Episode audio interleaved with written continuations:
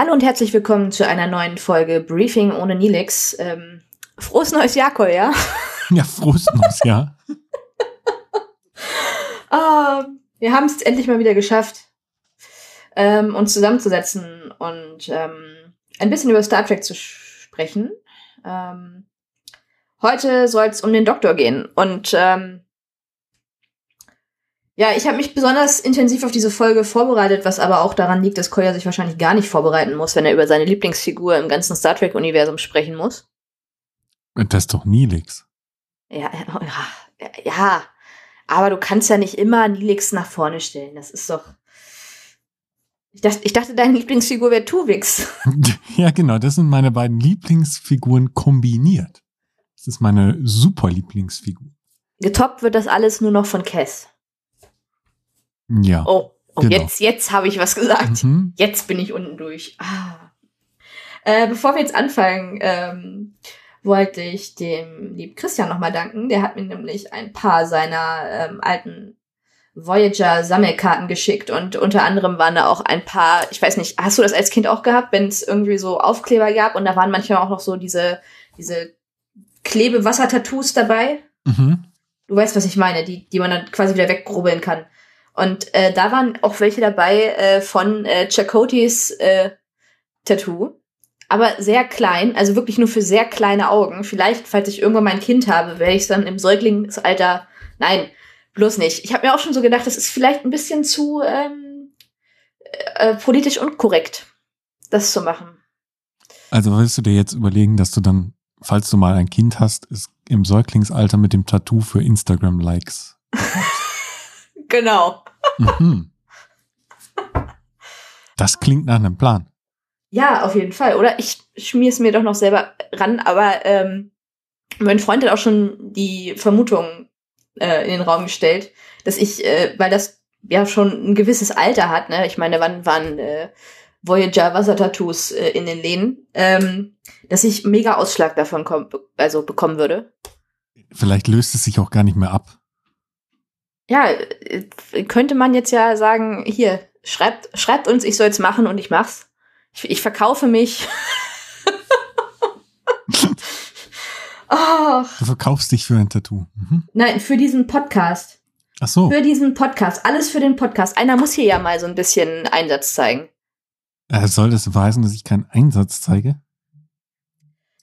Äh, doch, also man muss ja noch sagen, ich muss Koya auch noch danken. Er hat mir nämlich ähm, meinen größten Traum erfüllt und ich kann jetzt jede Nacht behütet von Tom Paris einschlafen. ich, ich besitze jetzt nämlich eine Tom Paris Actionfigur. Allerdings noch original verpackt. Das heißt, er wacht quasi in seiner Stasiskammer über mich. Ich bin dir sehr dankbar dafür, wirklich. Ich fühle mich, ich habe noch nie so beruhigt geschlafen. Hast du die Verpackung denn mal aufgemacht? Natürlich mache ich die nicht auf. Also ich glaube, die war schon mal auf, die hat nur jemand nochmal zugeklebt. Ja, das glaube ich auch, aber äh, jetzt kommt wieder mein Freund ins Spiel, der sagte, oh Gott, mach es bloß nicht auf. Und ich so, ja, ich will aber. Und jetzt liegt er in seiner Stasiskammer. Okay, aber Tom Paris ist ja bekannt dafür, dass er aus der Stasiskammer ausbricht. Eben, deswegen brauche ich auch keine Sorgen haben. Er macht das wahrscheinlich nur, wenn ich nicht gucke. Ach so. Das heißt, dann sitzt er neben einem Kaninchen oder so. Das ist ja bei uns im Haus jetzt nicht so unwahrscheinlich. Wahrscheinlich reitet er jede Nacht auf Spock durch, durchs Haus. Oh mein Kaninchen heißt Spock. Also eins meiner drei Kaninchen heißt Spock. ah. Ja, gut. Genug Vorgeplänkel. Ähm, sprechen wir über den Doktor. Ähm, ich ich bin schon äh, gespannt. Also ich erwarte jetzt ein, ein gut durchdachtes Konzept, weil du ja so groß angepriesen hast, dass du dich gut vorbereitet hast. Ja, mein großartig durchdachtes Konzept ist eine Mindmap. Also es ist der, das größte Chaos überhaupt.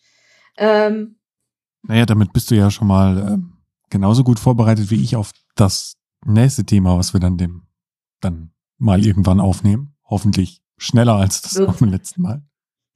Aus Spaß nehmen wir das nächste Mal schneller auf. Ähm naja. Ähm, nein, also ich habe äh, mir viele Gedanken gemacht. Ähm, ich habe also bevor ich überhaupt angefangen habe, wieder irgendwelche Episoden zu gucken. Ähm, man muss dazu sagen, ich habe äh, erstmal Lower Decks komplett durchgebinged und äh, bin so sehr in diesem Star Trek, in dieser Star Trek-Sektion unterwegs gewesen, die jetzt ja doch eher locker flockig ist. Ähm, es war doch erstmal wieder ein kleiner Kulturschock, wieder Voyager zu gucken. Und dann konnte ich aber wieder nicht aufhören. Das, was mir mal wieder zeigt, Voyager ist einfach die beste Star Trek-Serie. Ähm, ja, ich habe mir natürlich auch ein paar Folgen angeguckt und ähm, habe so festgestellt, ich äh, bin echt kein großer Fan vom Doktor. Ähm, natürlich dadurch, dass er auf der Voyager ist und Teil davon, äh, kein Thema, aber es haben sich mir so ein paar Fragen aufgeworfen, die ähm, wir aber heute im Laufe dieser Folge auch noch besprechen können. Ähm, Gott, ey, es, es, Hauptsache, es wird keine Drei-Stunden-Folge hier. ähm, ja, nun, also der Doktor oder das äh, medizinisch-holographische Notfallprogramm ähm, ist äh, der, ja, ist tatsächlich ja ähm, leitender Offizier auf der Voyager, nämlich der medizinische, ähm, weil bei äh, ja, während oder als die Voyager in, ähm, in den Delta-Quadranten katapultiert wird, geht ja oder sterben ja ziemlich viele Leute der Crew. Äh, und äh, unter anderem halt auch das komplette medizinische Personal, was ich auch für sehr fragwürdig halte. Ähm, und äh, glücklicherweise verfügt die Voyager aber über das MHN, also das medizinisch-holographische Notfallprogramm, und äh, der Doktor soll dann übernehmen. Ähm, ja, ich weiß gar nicht, wann sie anfangen, ihn jetzt wirklich äh, den Doktor zu nennen. Äh, denn einen Namen hat er während der ganzen Serie nicht so wirklich, außer der Doktor oder halt Doc. Ja, er wird zwischendurch ist er ja nochmal Doktor Schweizer. Ja, gut, das ist ja aber nur in einer Folge. Also das ist ja dann der Name, den er sich gibt, weil er in diesem Holoprogramm halt einen Namen haben muss. Aber er überlegt ja sehr, sehr viel. Und ähm, obwohl er eine starke Entwicklung seiner Persönlichkeit mit hat, äh, mitmacht ähm, und äh, von der Crew halt auch immer mehr akzeptiert wird als Individuum, ähm, hat er nie einen Namen. Ähm, ich meine, in einer möglichen Zukunft quasi nennt er sich dann ja Joe, wenn er auch heiratet. Ähm, aber ja, viel thematisiert wird das auch nicht, was ja auch problematisch ist, weil wie willst du ähm, das MHN jetzt zum Beispiel nochmal darstellen? Ich habe, weil äh, ja, Hologramme altern nicht, aber äh, Robert Picardo, der ihn ja spielt, der altert ja nun mal schon. Ähm, so, zurück zur Voyager. Ähm, ich habe ja schon gesagt, dass der Doktor seine Persönlichkeit halt immer weiter ausbaut, was daran liegt, dass er ja immer, also durch immer mehr Subroutinen ähm, ergänzt wird, weil er äh, ja auch immer mehr Aufgaben übernehmen soll. So ähm, würde er zum Beispiel, was ähm, das äh, Notfall-Kommando-Hologramm angeht, ergänzt. Das heißt, er kann dann das Schiff auch steuern, was ja dann auch, äh, ja, auch mal quasi nötig wird. Ähm, aber auch äh, sowas wie Musik und Literatur, ähm, das, also diese Subroutinen werden ihm halt auch hinzugefügt, was ja eigentlich eher so für seine Persönlichkeit dann steht. Ähm, wobei, wobei sie werden ihm ja nicht hinzugefügt. Er fügt sie sich selber hinzu. Ich glaube, das ist ja nochmal so ein. Ja, das stimmt. Aber die Frage ist ja, woher kommt das überhaupt? Also das ist, das ist das, was, was ich mich so, ich finde diese Entwicklung, gut, ich habe mir jetzt natürlich auch nicht nochmal komplett Voyager angeguckt, weil das müsste ich ja machen. Ich müsste mir jede Folge mit dem Doktor nochmal angucken. Ähm, aber ich finde, diese, diese Entwicklung ist manchmal nicht so, nicht so klar, wo das jetzt herrührt. Ähm, und dazu muss man ja sagen, dass der Doktor ähm, sowieso schon ethische Subroutinen, ähm, ja, sagt man dann auch implementiert hatte, äh, damit er halt nicht wahllos einfach irgendwelche ähm, ja, Dinge an den Patienten oder an der Crew durchführt. Ähm, ja, das habe ich noch gar nicht erwähnt. Der Doktor hat ja das Wissen verschiedenster Ärzte in sich. Ähm, 47 sind es, glaube ich. Mhm. Da gibt's ja auch so eine schöne Deep Space Nine-Episode dazu. Genau. Und ähm, hat über fünf Millionen Behandlungsmethoden, die er beherrscht.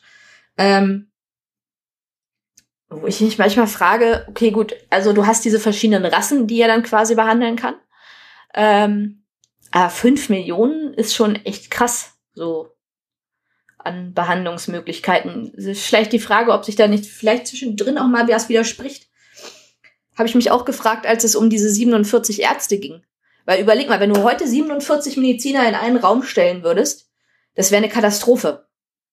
Ah, du meinst, dass er, dass er einen Konflikt zwischen den Meinungen der verschiedenen Ärzte hat und dann jemanden nicht behandeln kann, weil Arzt A sagt, mach das und Arzt B sagt was anderes.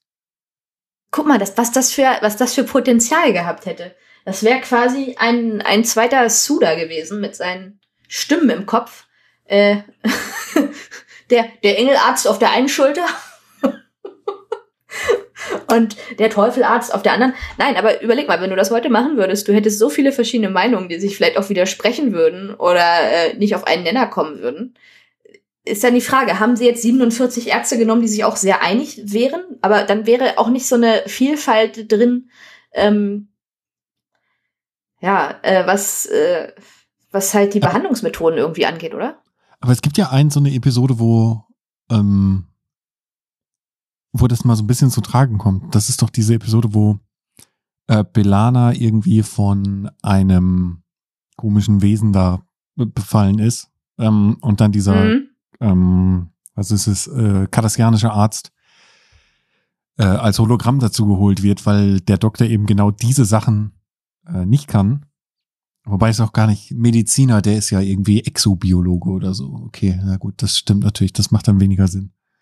Aber ja, ich finde es auch schon interessant, dass sie es geschafft haben, diese ganzen Meinungen der Ärzte, also vielleicht haben sie auch gar nicht die Ärzte an sich, sondern sie haben einfach nur so wegabstrahiert, was die theoretisch machen und gar nicht so die Persönlichkeiten ja. von denen, also die Persönlichkeit von ihm nee, ist das, ja, glaube ich. Das geht ja auch nicht.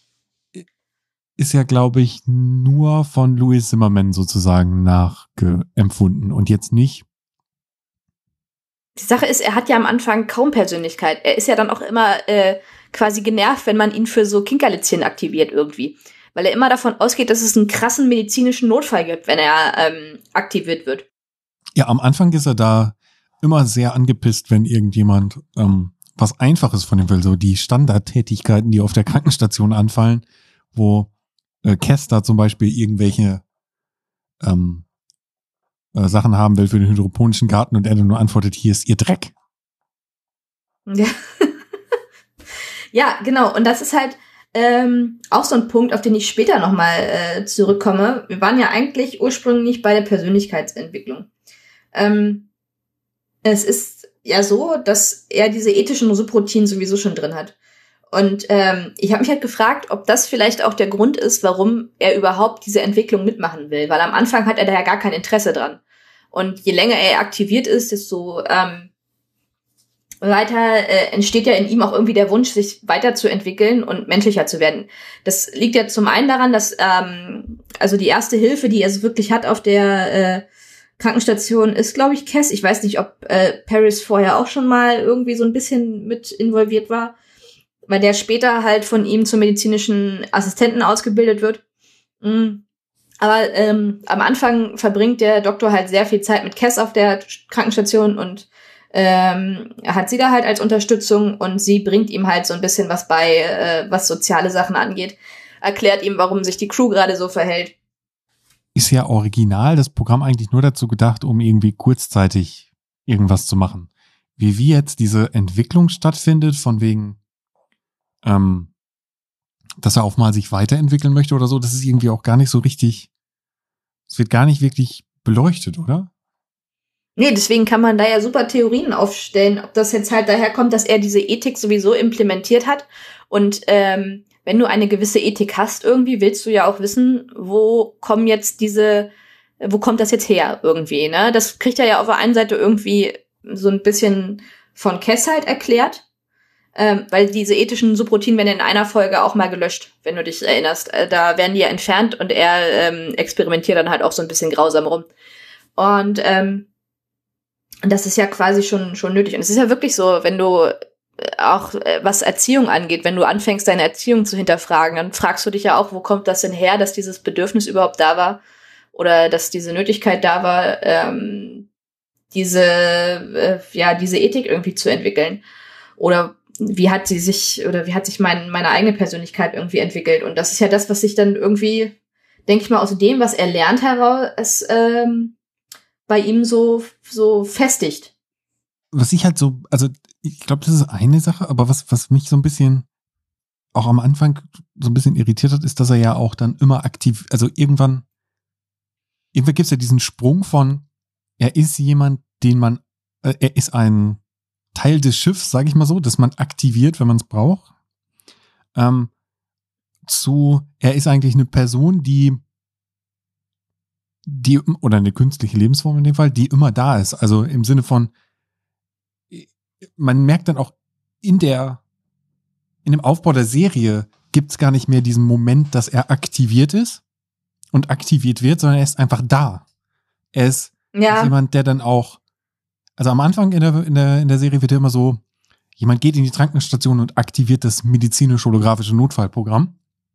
Und so ab dem Zeitpunkt, wo dann irgendwann äh, Seven auch dabei ist, rückt es ja komplett aus dem Fokus. Er ist immer jemand, der einfach auch von der Darstellung in der, in der Serie einfach, einfach da ist. Der wird nicht, er wird nicht aktiviert, sondern wenn er in einer Episode davor kommt, dann kommt er einfach ganz natürlich darin vor. Es ist nicht, Leute gehen auf die Krankenstation und er ist da. Zu dem Zeitpunkt hat er halt auch schon seinen mobilen Emitter, ne? Musst du ja auch bedenken. Das äh, war ja vorher, den bekommt er in Folge 50, 51 in der ähm, Doppelfolge äh, vor dem Ende der Zukunft. Ähm, und ähm, ich denke, dass das aber auch daher rührt, du musst ja überlegen, die ganze Crew der Voyager ähm, hat ihn ja wirklich behandelt halt wie ein Hologramm, also wie wirklich ein Mittel zum Zweck. Und äh, so wirklich in Frage gestellt wurde das dann ja von Kess, weil sie ja diese Persönlichkeit da irgendwie gesehen hat oder irgendwie, naja, das nicht ganz auf die Kette gekriegt hat. Das heißt, nicht ganz auf die Kette gekriegt hat, aber sie hat das ja eigentlich, wenn man das jetzt mal so ganz krass runterbricht, hat sie das in Gang gesetzt, dass dieser Doktor überhaupt Rechte haben sollte. Ja, also das, wo, wo, also ist ja relativ am Anfang, wo dann sie wirklich aus dem Captain spricht und sagt, hier, da ist es eine Person mit, mit Rechten und so. so, jetzt krasse Theorie. Cass ist die Mutter vom Doktor. So, äh. Cass ist die dreijährige Mutter vom. Dreijährige. Oder vier? Äh, einjährig. Eins, am Anfang eins ist sie. Ach, stimmt, stimmt. Ja. Sie ist die einjährige Mutter vom Doktor. Mhm. Mhm. Naja, also irgendwie ja von seiner Persön von, von seiner Persönlichkeit ja irgendwie her ja schon, ne? Ähm, naja, jedenfalls äh, werden diese Rechte, die der Doktor hat, halt äh, immer weiter anerkannt auch. Er darf sich selber ein- und abschalten. Ähm, und äh, ja, es werden halt immer mehr Subroutinen hinzugefügt, was ja auch zur Folge hat, äh, dass die Holomatrix irgendwann einfach überlastet ist. Mm, nee, eine Frage, die ich mir, mir halt immer so gestellt habe, ist, äh, warum bilden Sie den armen Tom Paris aus, wenn Sie auch einfach quasi nochmal ein Hologramm erschaffen könnten? Ähm, weil kann mir keiner sagen, dass sie da keine Zeit für gehabt hätten, weil Zeit hatten sie auf der Voyager wirklich mehr als genug. Ähm, was dem Doktor dann halt irgendwie assistiert, was halt vielleicht ein bisschen qualifizierter gewesen wäre. Ich meine, natürlich, ja, du musst auch jemanden haben, der diese ähm, Aufgabe übernehmen kann, wenn halt die Hologramme komplett ausfallen. Aber wenn du die Holomatrix sowieso schon überlasten willst, indem du den Doktor ähm, äh, Opern singen lässt oder Holoromane schreiben lässt, dann äh, kannst du doch eigentlich theoretisch auch noch mal eine schicke Krankenschwester da äh, bauen. Ja, aber das versuchen sie ja in dieser einen Folge, wo der Doktor geklaut wird. Mhm. Und das scheitert ja so grandios. Da zitiert er dann ja einfach nur die Enzyklopädie und das ist alles. Ja, da, da, das ist ja, ich meine, du, du hast gerade gut, äh, du hast den Ball gerade gut aufgefangen, aber ähm, ich, ich meinte ja eben auch schon, ähm, sie hätten ja eigentlich auch mehr Zeit und in dieser Folge irgendwie ähm, ist, ist das ja, ist das ja ziemlich kurz. Also es ist ja kein, kein langer Zeitraum, den, in dem sie das jetzt versuchen. Und äh, gut, das ist auch etwas, was man an Voyager vielleicht äh, noch bemängeln könnte. dass sie so Ideen, die sie haben, äh, schnell verwerfen, wenn sie es quasi nicht in dieser Folge quasi schaffen. Abgesehen davon, dass sie sich auch irgendwann einfach im astrometrisches Labor aus dem ja, Nichts zaubern, stimmt. aber ne, also es ist nichts, was irgendwie mal so ein, so ein längerfristiges Projekt ist, außer dass äh, wir fliegen nach Hause. Ja, ja, das muss, also auch nachdem Kess dann ja weg ist als Assistentin, ähm, wäre das vielleicht sogar eine Sache gewesen, da da hätte man drüber nachdenken können. Aber. Aber das mit der Holomatrix, auch mit der entfalteten Persönlichkeit des Doktors schon echt äh, schwierig wurde. Ich meine, dann hättest du dem Doktor wieder seine Persönlichkeit genommen. Das ist halt, äh, ja, schwierig. Aber ähm, es hat sich ja sowieso ziemlich viel irgendwie in Gang gesetzt. Und ähm, was, was Hologramme und deren Rechte eben angeht, ähm, weil das, das, was man, ich finde, was man immer vergisst, wenn man Voyager guckt, ist, dass das so ein kleiner, super, super kleiner äh, Mikrokosmos ist und diese ähm, Crew so viel lernt, nicht nur was ähm, die Borg irgendwie angeht oder andere Rassen oder irgendwelche Entwicklungen von, von äh, Routinen an Bord, ähm, dass das eigentlich nur ein Tropfen auf dem heißen Stein ist, wenn man so sich die komplette Sternflotte ansieht weil man macht selber auch so eine Entwicklung durch, während man, also als, als äh, Star Trek-Zuschauer, während man Voyager guckt, weil da einfach so viele Dinge nochmal aufgebrochen werden. Allein halt schon die Borg, die vom kompletten Antagonisten irgendwie doch zu einer ähm, richtigen Spezies werden, die man ja irgendwie auch in ihren Beweggründen, naja, was heißt besser versteht, aber ähm, wenn sie da gegen die, ähm, wenn sie sich ja auch einmal mit den Borg dann zusammentun, um äh, wie ja dann äh, Seven auch auf die Voyager kommt. Ähm, äh, und auf einmal man merkt, okay, die können auch kooperieren irgendwie und man kann es rückgängig machen, dass jemand Borg ist. So, äh, ja, ich weiß gar nicht mehr, wo ich angefangen habe. ich weiß. Äh, ach so, ja, die Voyager bricht halt so vieles auf, aber es bringt es bringt halt für das Star Trek-Universum an sich halt irgendwie so wenig, weil die Voyager halt wirklich nur so ein, so ein Tropfen auf dem heißen Stein irgendwie ist, diese ganze Entwicklung, die sie durchmachen. Und eben auch das, was es jetzt hier Rechte für Hologramme und sowas angeht. Ich meine, ja, der Doktor hat da mega äh, krasses geleistet irgendwo auf der Voyager als Hologramm und äh, hat sich halt als Persönlichkeit auch dolle weiterentwickelt. Aber ähm, ich kann, kann, mir eigentlich nicht vorstellen, dass es jetzt so viel gebracht hat. Auch wenn wir natürlich in Picard zum Beispiel sehen, dass Hologramme viel ähm, präsenter werden. Weil äh, bis dato ist ja dann der ähm, Doktor der ist das einzige wirklich wichtige Hologramm äh, in Star Trek gewesen. Wobei, dass sie nichts für Rechte von, von Hologramm tun, das würde ich jetzt nicht sagen. Also es gibt nee, ja nichts nicht, aber nicht so krass wie auf der Voyager halt. Also dass dieser Vergleich halt irgendwie anders ist, weil äh, ich, ich glaube nicht, dass irgendwann noch mal ein Hologramm so eine krasse äh, Persönlichkeit ausgebildet hat. Achso, du meinst jetzt im Star Trek-Universum danach? Ja, genau. Ja, ja, okay, das, das, ja, also das definitiv. Was man ja so, was sie ja so ein bisschen machen ist, ähm, wenn dann das äh, Photonen suchen Freiheit äh, Programm da mhm. vom, vom Doktor publiziert wird, gibt's ja einmal so eine Blende, wo dann die ganzen anderen Doktoren, die ja ähm, Delizium abbauen. Auch eine sehr, also allein diese Szene, wie sie Delizium abbauen, ja, es ist ja absolut, also das, alles ist super modern und die sind dann da mit ihren Hämmerchen und verladen äh, Gestein in irgendwelche äh, aus dem äh, Anfang des 20. Jahrhunderts anmutenden ähm, äh, äh, äh, Loren und so. Es ist ja absolut grandios. Äh, man muss dazu jetzt nur mal kurz erklären, ähm, das MH, also das ähm, MHN, was auf der Voyager benutzt wird, wird im Laufe der Zeit, in der die Voyager halt auf dem Weg zurück zur Erde ist, als so minderwertig angesehen, dass es halt nur noch für niedere Arbeiten benutzt wird. Und gerade wegen der Persönlichkeit, also das war ja, das ist ja auch das, das, also das, was ja auf der Voyager nur am Anfang zu Problemen sozusagen führt, aber danach wird er akzeptiert. Ähm, wenn man sich länger mit ihm, mit dieser Persönlichkeit auseinandergesetzt hat. Wenn es aber dann nur zu dem eigentlichen Einsatzzweck kommt, nämlich dass der, dass es ein kurzzeitiges MRN ist, was einmal da ist, eine Aufgabe erledigt und wieder verschwindet, dass dann diese Louis Zimmerman Persönlichkeitsprofile halt überhaupt nicht funktionieren, während sie ja anscheinend bei so einem langlebigen Crewmitglied, das dann vollwertig in die Crew integriert wird, auf einmal doch ganz gut funktionieren. Also es ist ja auch so ein, so ganz interessant, dass die dann, dass das alles das, was man so eigentlich als das Negative an ihm ansieht, wenn man ihn nur kurz kennenlernt, das sorgt dafür, dass die anderen, die eben wirklich nur so kurz da sind, dann eben aufs Abstellgleis gestellt werden, weil man sagt, ja, die sind ja zu nichts zu gebrauchen, weil vor allem die Persönlichkeit so schlecht ist. Ähm, ja, aber ich, ich glaube auch, dass gar nicht so viel Zimmerman tatsächlich im Doktor steckt. Weil wenn du den, die, ich meine, es äh, gibt ja dieses Aufeinandertreffen dann auch ähm, gegen Ende der Serie nochmal. Ähm, war doch gegen Ende, oder?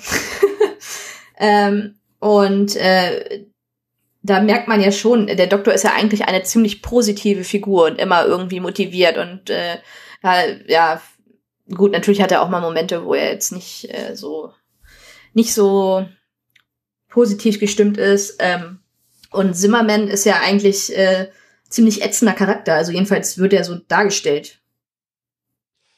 Ja, aber ich, ist nicht der Doktor ganz am Anfang genauso? Ist er nicht auch so ein ätzender, vollkommen nicht einfühlsamer.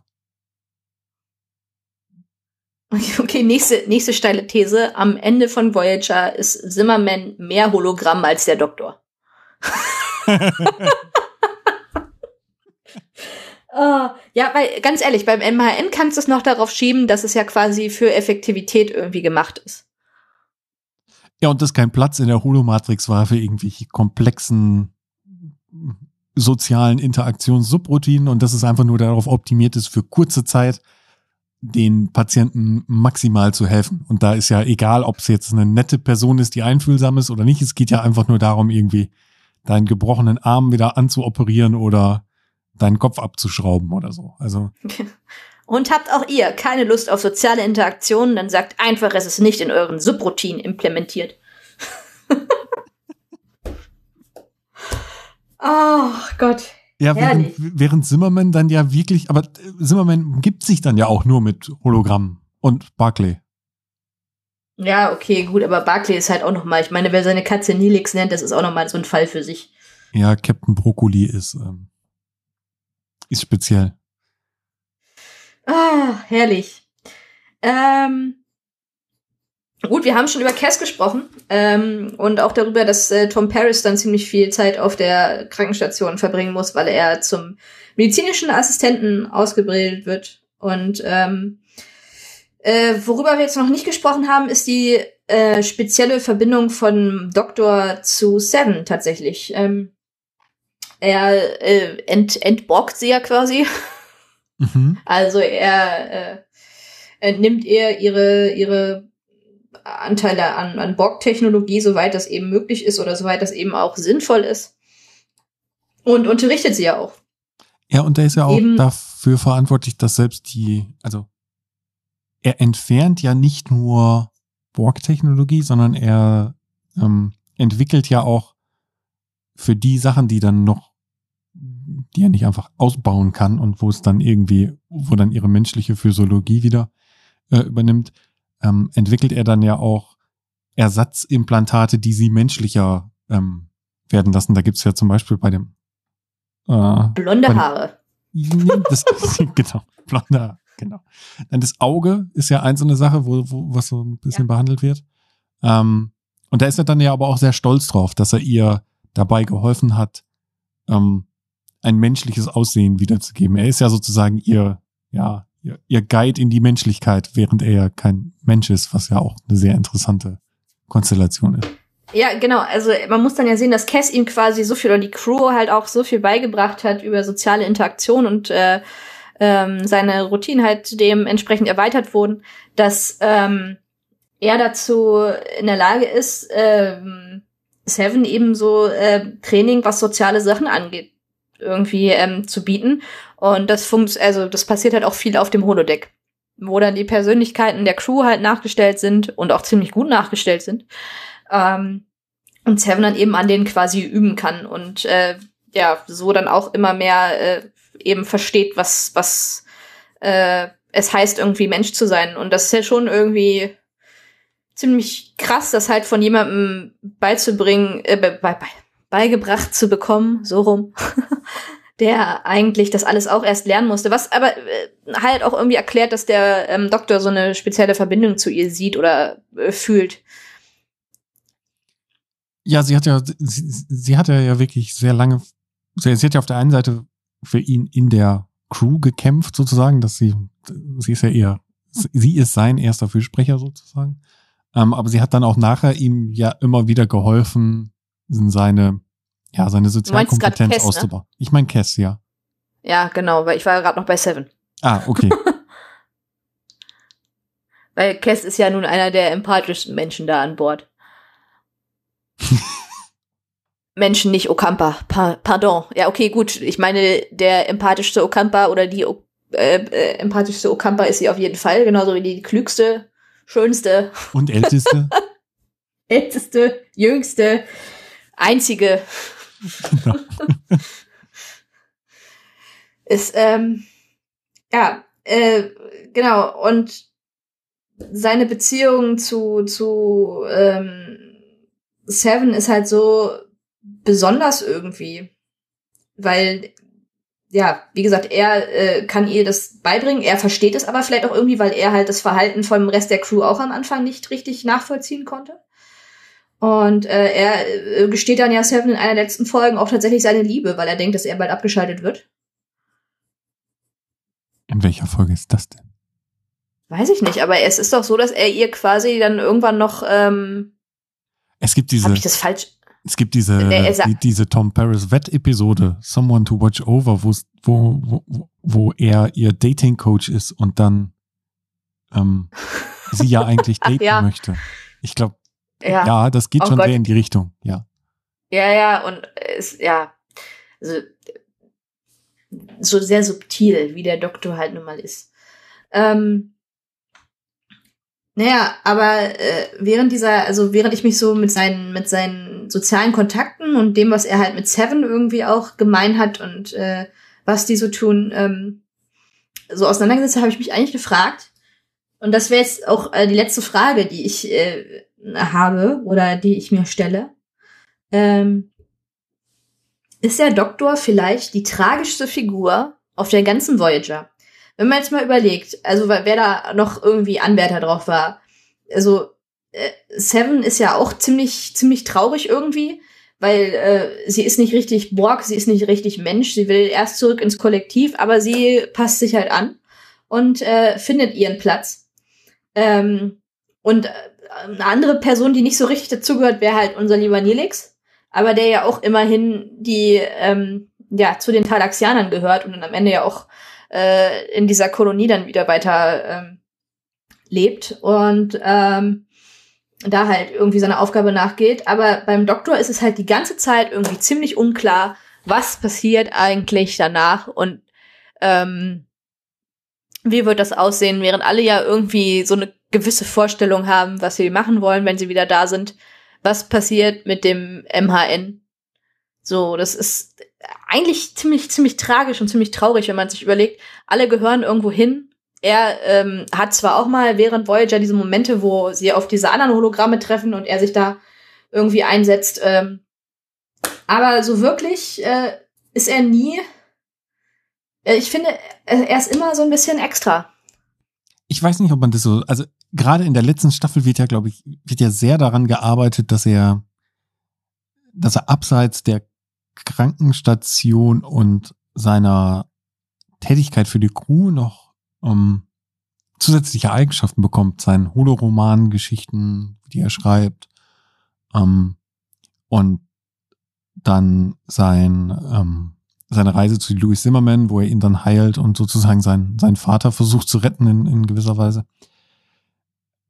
Ich weiß nicht, ob ich jetzt sagen würde, er ist da so einfach die tragischste Figur Weiß ich nicht. Wo geht, ja, ich meine, wo, wo geht Terry Kim hin? Am Ende von Voyager. Hä? Der spielt den Rest seines Lebens Klarinette. Ach so. Ist auch ganz klar. Weiß, was. Ja. Außerdem ist er immer noch Fähnrich. ja, aber er wird dann ja Captain irgendwann. Also zumindest, wenn man der letzten Episode Glauben schenken darf. Ja, ist die Frage, wie viele äh, Schiffe die Sternenflotte irgendwann hat, wenn jeder, den wir kennen, irgendwann mal Captain wird, außer Miles O'Brien. Ja, Miles O'Brien repariert nur die Transporter. Ja. Seine Lieblingsbeschäftigung. Im Krieg vor allem. Ja, jetzt sind wir abgeschweift, ja. Also, also ah. ist er die tragischste Figur? Auf gewisse Weise würde ich vielleicht sagen, ja. Aber, also, weiß ich nicht. Ich glaube, für die Leute, die im Marquis waren, ist das ganze nach Hause kommen Thema, glaube ich, viel, viel schlimmer als für den Doktor.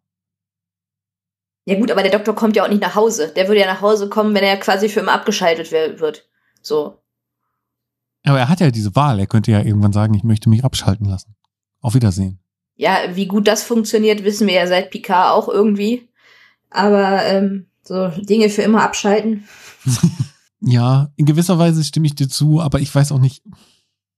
Ich, ich glaube, ich, ich sehe ihn da einfach nicht so tragisch und dass er darunter leiden würde. Ich glaube, er hätte ja er hat ja genug, was er noch für sich das erste Mal machen kann und rausfinden kann, so. Also. Hm. Es ist halt auch krass, wenn man sich das überlegt, dass die quasi auf der, also was heißt auf der Voyager, aber eine neue Lebensform irgendwie geschaffen haben. Ne? Aus etwas, was eigentlich ein Werkzeug war, haben sie eine neue Lebensform, die wirklich eine Individualität hat irgendwie. Und das ist ja das, was die Sternflotte halt immer irgendwie schützen will, die Individualität. Ähm, hat sich daraus entwickelt, was halt irgendwie auch ein bisschen beängstigend ist, ne? Aber das, ja, etwas, was du halt hattest, um einen gewissen Zweck zu erfüllen, macht sich selbstständig und ähm, du musst dich dann damit auseinandersetzen. Ja, das ist halt auch, das ist aber so, glaube ich, das, das ist der Janeway-Faktor, dass sie das so das ist die Wissenschaftlerin in ihr, die dann gemerkt hat, oh, da ist irgendwie was und jetzt lassen wir dem mal freien Lauf und experimentieren, was passiert. So ist zumindest mein persönlicher Eindruck davon. Ähm, das,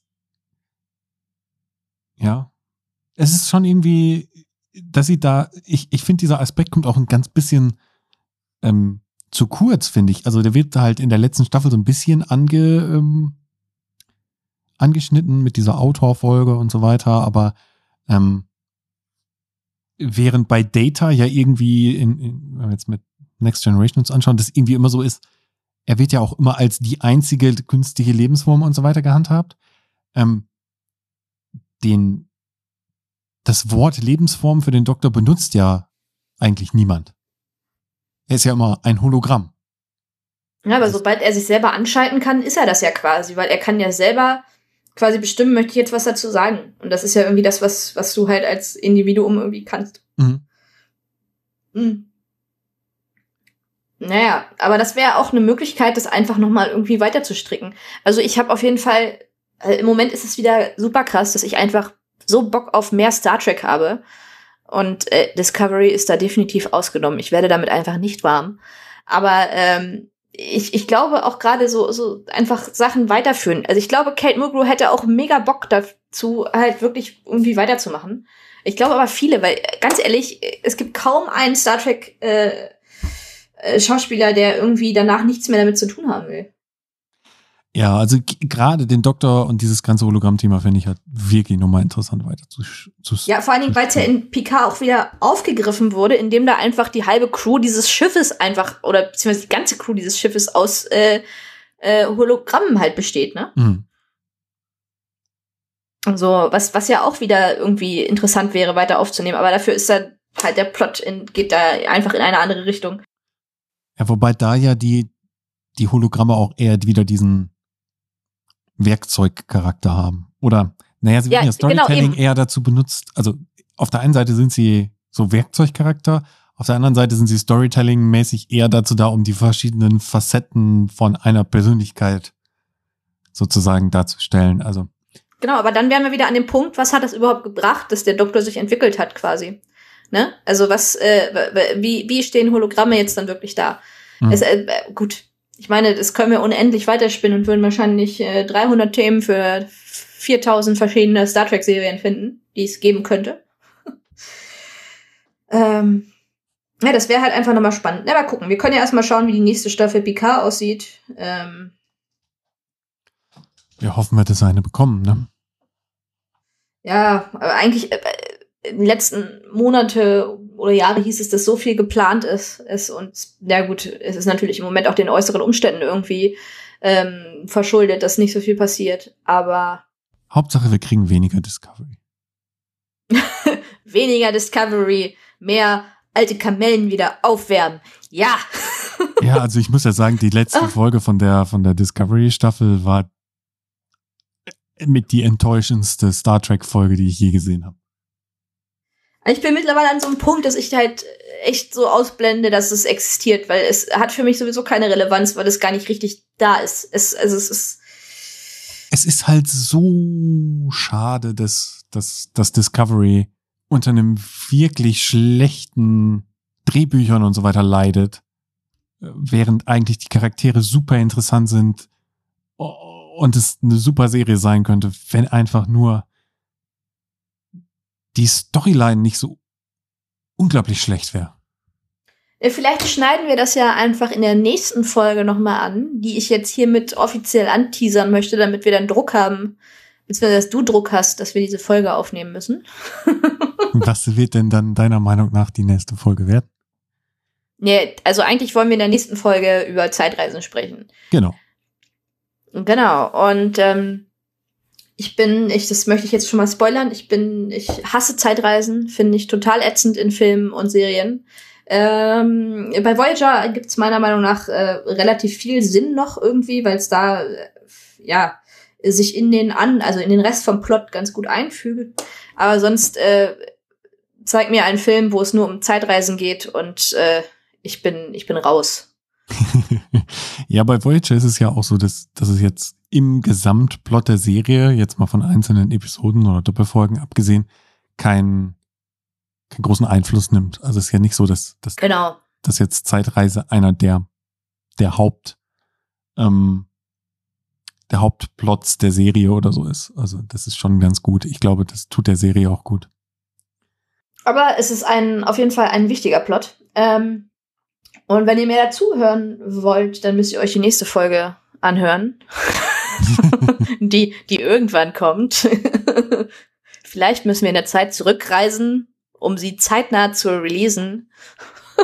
genau, wir werden eine Zeitreise unternehmen in die Vergangenheit, damit wir sie passend aufnehmen können, damit sie dann schnell nach dieser Episode hoffentlich erscheint. Also so in ein oder zwei Wochen danach und nicht in vier Monaten, wie wir es beim letzten Mal jetzt gemacht haben. Ja, aber wie gesagt, das klären wir einfach über Zeitreisen. Genau. So, jetzt wo wir wieder vollkommen abgeschweift sind, abgeschweift, abgeschwiffen, ab, abgeschweift. abgeschweift, ja. Ähm, das war unsere Folge zum Doktor. Äh, schreibt uns gerne mal, was ihr so über den Doktor denkt, äh, was wir vergessen haben. Ich meine, wir haben eine ganze Menge ausgelassen. Ähm, aber ich glaube, wir könnten auch über, über viele Charaktere und vor allen Dingen über den Doktor unfassbar viele Folgen aufnehmen. Ähm, weil er doch in, in vielen Folgen sehr präsent ist.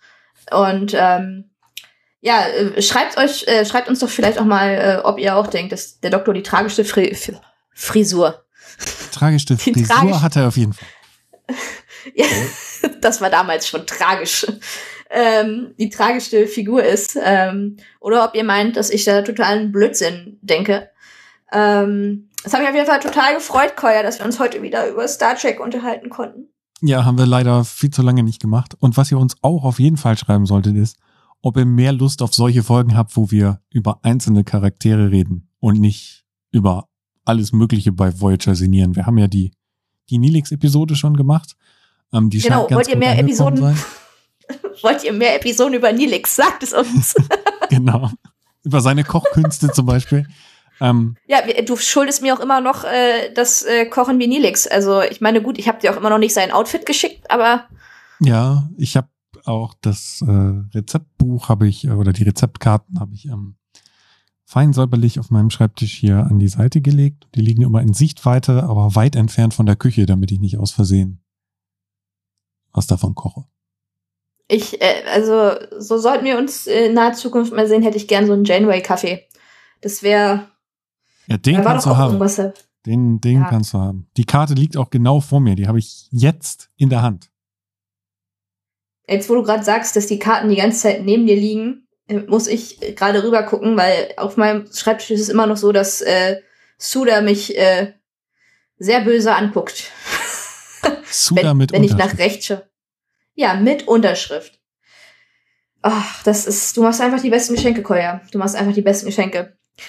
Also, wir hören uns das nächste Mal und ähm, genau, macht euch noch einen schönen Tag oder äh, gute Nacht, was auch immer ihr gerade tut.